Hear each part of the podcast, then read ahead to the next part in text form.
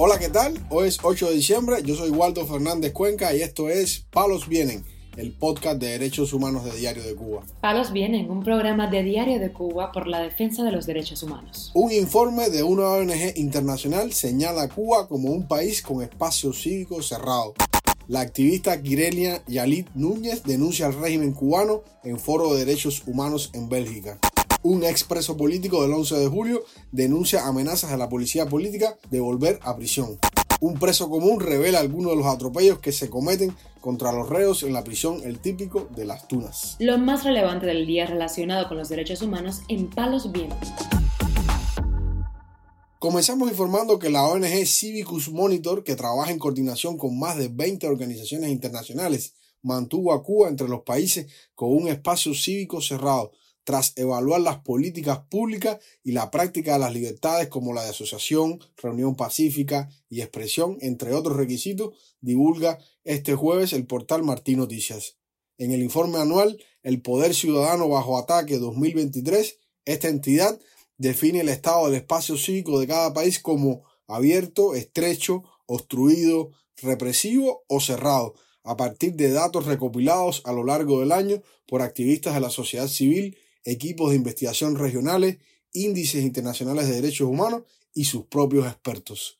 En el caso de Cuba, esta ONG concluye que además de presionar constantemente a la sociedad civil independiente, las autoridades cubanas usaron tácticas de acoso y vigilancia para reprimir a los opositores.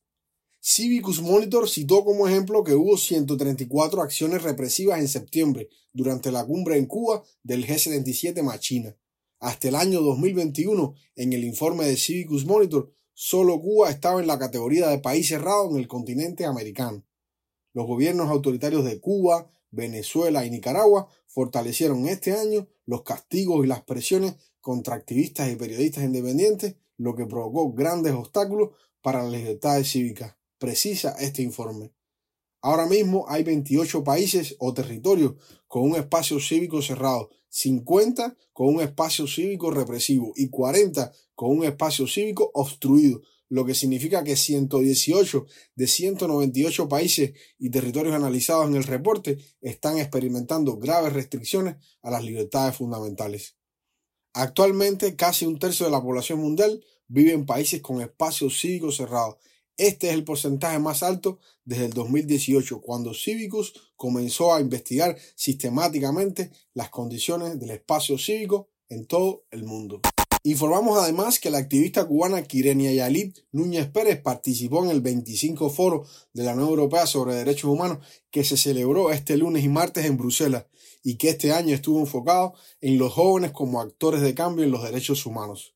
En declaraciones al portal Martín Noticias, la activista dio detalles de cómo se desarrolló el evento internacional. Allí, Exilda, tuvimos la oportunidad no solo de alzar las voces, como decía, en el caso mío representando a Cuba y a los colegas venezolanos y nicaragüenses, sino que escuchamos historias de 200 jóvenes que estaban participando, que también tienen unas historias de la violación de los derechos humanos a través de los gobiernos totalitarios, a través de los regímenes que hay en, todo el hemisferio, en el mundo, ¿no? Y al escuchar esas historias, yo me daba cuenta que creemos que nuestra historia o lo que nos está pasando es de lo peor, pero cuando uno escucha a jóvenes de otras partes, de África, del Medio Oriente, incluso en otras partes de América Latina, de América en sentido general, nos damos cuenta que la situación se ha agravado en estos últimos años, que la democracia están peligrando en sentido general y que, bueno, eh, los jóvenes y las jóvenes tienen un papel importante en todos los cambios. Núñez Pérez detalló además lo que dijo sobre su país y lo que le exigió a la Unión Europea. En el caso particular nuestro de Cuba, sobre todo eh, alcé la voz por el tema de los presos políticos, sobre la necesidad que hay de la liberación de ellos y por supuesto que nuestro país cambie, que necesita un cambio de gobierno, un cambio de régimen dos días muy intensos. Yo creo que no bastaban estos dos días, pero al menos llegamos a conclusiones y a recomendaciones. Sobre todo la Unión Europea esperaba de los jóvenes que además de hacer un análisis de nuestros contextos, también le planteáramos cómo ellos podían seguir ayudando. Y bueno, en el caso nuestro particular, le pedimos encarecidamente primero que sean coherentes con la posición que tienen respecto al régimen cubano y a los acuerdos que puedan tener y que no solo se reúnan o cuando van algunos altos funcionarios a Cuba con periodistas, con activistas o con familiares de presos políticos, sino que también además sean capaces de, hablar sobre la situación, sean capaces luego de contar qué vivieron, lo que experimentaron ¿no? con estos encuentros. Kirene Yalín Núñez Pérez es fundadora de la Mesa de Diálogo de la Juventud Cubana, una organización que agrupa a jóvenes que desean un cambio democrático en Cuba. Por su activismo fuera del entorno totalitario cubano, sufrió hostigamiento en la isla y desde el año 2022 tomó el camino del exilio. Palos viene. También damos a conocer que el activista holguinero Edelmer Góngora Morales denunció en una directa en su perfil de Facebook de que fue amenazada por la policía política de que podía ir preso de continuar con sus videos de denuncias de la realidad cubana para la plataforma Cántalo TV. Así lo expresó este activista. Hoy por la mañana estuve citado por la seguridad del estado de aquí de Holguín y tuve amenazas.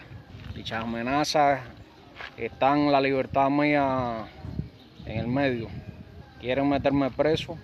Si saco algún otro video, si saco alguna otra denuncia, porque ellos están viendo los, videos que hice para, para Canto, que cántalo, gracias de corazón por, por darme la posibilidad de mostrar la realidad del cubano de a pie desde aquí, desde mi, desde mi holguín. Góngora Morales pidió que se visibilizara al máximo su situación, ya que su mamá está enferma de cáncer y asegura que de él caer preso, ella no aguantaría. Este activista es una persona con discapacidad en las manos y estuvo detenido por más de un mes cuando sucedieron las protestas del 11 de julio del 2021. En la actualidad, trabaja de carretillero pero no ha dejado de publicar videos en los que denuncia la pobreza y los disímiles problemas de la ciudad de Holguín, donde reside. Para finalizar, informamos que el preso común Alexis Pérez Martínez denunció esta semana golpizas y sobre todo robos de comida en la prisión El Típico en Las Tunas, que provocan a los reos un alto grado de desnutrición, según un audio divulgado en la red social X por el Observatorio Cubano de Derechos Humanos. Y vengo a hacerle saber a todos los observatorios de derechos humanos y al mundo el atropello y los abusos y las violaciones a nuestros derechos ejercidas contra nosotros por el ordinario cuerpo militar, quien denuncia y también el preso común Reinaldo Jorge Sánchez, ambos siendo desnutridos grado 2 por reclamar la merienda que no nos dan y por decirle a nuestros de nuestros alimentos que se los llevan crudo como cocinado para sancocho y así morirnos de hambre. A ambos hace un aproximado de 15 días se nos dieron golpes, donde yo casi pierdo un ojo, el ayudante de oficial de guardia, el primer teniente, bien conocido por Jordi, y los guardias de turno.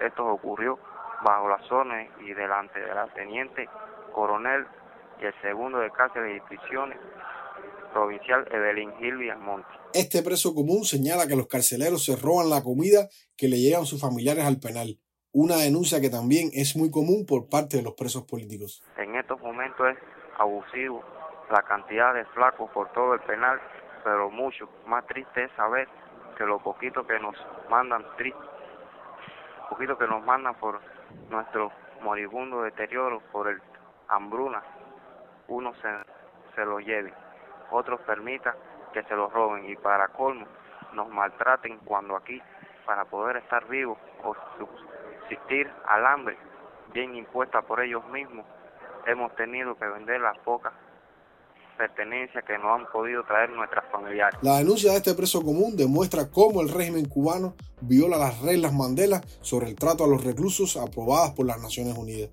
Este reglamento internacional proclama que los reos deben tener una alimentación adecuada y no ser víctimas de malos tratos si tienen un buen comportamiento durante su encierro. Palos Vienen, un programa de Diario de Cuba por la defensa de los derechos humanos. Estas han sido las noticias de hoy en Palos Vienen, el podcast de derechos humanos de Diario de Cuba.